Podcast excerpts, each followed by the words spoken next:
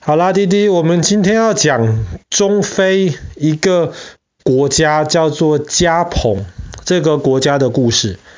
但是要讲加蓬的故事之前呢，我们要先讲一下核能发电厂。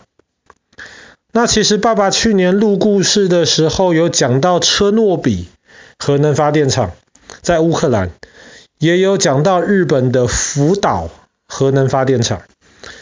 那我们今天再很快的跟滴滴解释一下核能发电厂是怎么工作。那滴滴早上如果你有注意的话，你会发现早上爸爸妈妈起来都会烧开水。然后你也知道，我们之前去外面看到有蒸汽火车在跑。那么烧开水或是蒸汽火车，基本上都是把水变成蒸汽。这个蒸汽就可以推动引擎，或者是推其他的东西，然后比方说可以让火车跑跑跑，或是可以用来发电。那么，比方说要怎么样能够把水烧开呢？我们可能用电，爸爸早上烧开水，用电把水烧开，或是我们可以用瓦斯，在锅子里面放水，用瓦斯把水烧开。那我们也可以用一些更有效率把水烧开的办法，比方说核能发电厂。核能发电厂是一个啊、本质上是一个很简单的东西，它就是烧开水。但是用瓦斯啊、用电啊这些烧开水太没有效率了，这个烧开水需要花费很多很多的能源才能够烧一点点的开水。所以呢，人类就一直寻找更有效率烧开水的方法。比方说好了，有一种元素叫做铀，那哥哥知道这个东西，铀，铀有几种不同的铀，绝大多数的铀都是最大的铀，最大的铀很稳定，但是因为它太稳定，它不能拿来烧开水。通常拿来烧开水的是一种比较轻、比较小的铀。但是这一种铀很少很少，所以在核能发电厂里面，你需要把很多这种比较小的铀集合在一起，把它集中起来。那么集中起来之后，因为它不是很稳定，所以这小的铀它就会破掉。它破掉了之后，就会放出能量。这些能量会让周围其他小的铀再破掉。所以越破越多，越破越多，这个能量就会越来越大。那么如果我们集中很多很多这种比较轻、比较小的铀，又不去限制它的话，就会变成核子弹。核子弹是很危险的一种东西。但是如果我们集中这些铀，但是不集中到那么多，而且我们周围用一些的方法来限制它。那么我们就可以很好的使用这个铀产生的这个能量，这个就是核能发电最基本的原理。那当然，我们讲到车诺比或是讲到日本的福岛发电厂的时候，因为一些人为的问题或是天然的问题，当核能发电厂出现问题的时候，就会造成很严重的结果。所以，任何一个地方在盖新的核能发电厂，或是在维持现在的核能发电厂，都要非常的小心，因为任何一点点的小问题，就会变成很大很大的麻烦。OK，讲了这么多，核能发电厂跟加蓬有什么关系啊？在加蓬有一个地方叫做奥克洛。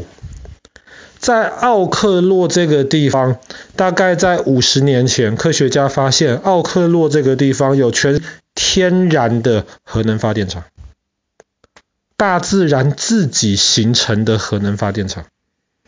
这全世界目前只知道唯一在这个地方有。为什么会发现到这里天然的在进行核能发电呢？人类花了这么久的时间才设计，才能够建造核能发电厂。可是为什么这个大自然过去几百年来，其实一直在用天然的方法核能发电？那我们刚刚讲过，那个比较轻的铀，它很少，它在全世界不管哪里，只要有铀的地方，中间就有很少固定的一部分是这个比较轻的铀。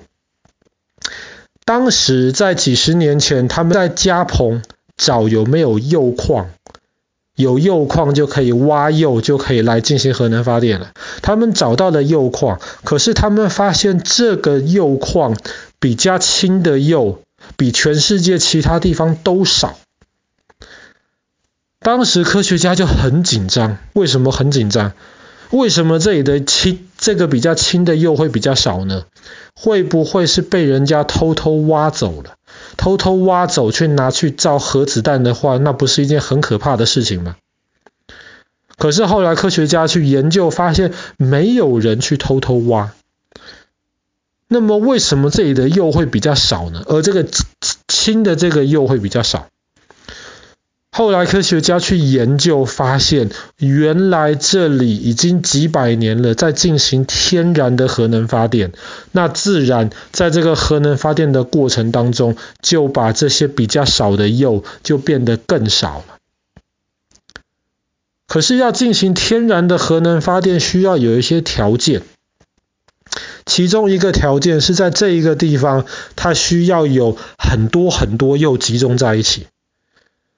那么在加蓬的这个地方，确实有很多很多铀，而且而且这些铀它们是很集中的，在一个密闭的空间，在几十亿年之前，在地球的这些板块在移动的时候，这些铀被集中在了一个地方，所以它们有可能会形成核能发电。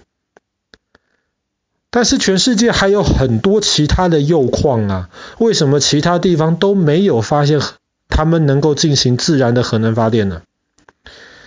那还有另一个原因，就是在加蓬这边铀矿附近有水，这里有水，所以当这里的水中间带了很多的氧气，这些氧气就会把这个铀矿里面这个比较轻的铀给分弄出来，分别出来，然后这些比较轻的铀矿就在这个水里面，它们就可以开始进行核能发电，然后慢慢慢慢的，这些水越来越烫，越来越烫，就变成水蒸气，就不见了。没有水了，这个核能发电就停止了。那过了几个小时之后，地底下的河重新把这个水补满了，那么这个核能发电又重新开始了。所以这个核能发电是被大自然正好控制住，稳定的维持在那样子的状态，自己会打开，又自己会关起来，关了一阵子有水之后会再打开。而且这里还满足了核能发电另一个条件，就是它周围没有一些其他的比较重的元素，他们会把这个比较轻、比较小的这个铀放出来的能量给吸掉。如果周围很多这种其他的元素的话，也没有办法形成核能发电。但是加蓬这个地方没有。所以能够满足核能发电的条件都形成了，科学家就认为，哇，这个地方实在是太神奇了。那其实在这里之前有十七个矿都能够进行天然核能发电，但是其中十六个矿后来一些矿场他们在挖铀矿的时候，就把其他十六个都破坏掉了。所以现在全世界只留下这一个，还能够进行天然的核能发电。但是当然，它发电的效率并不是很高。所以科学家认为能够发多少电呢？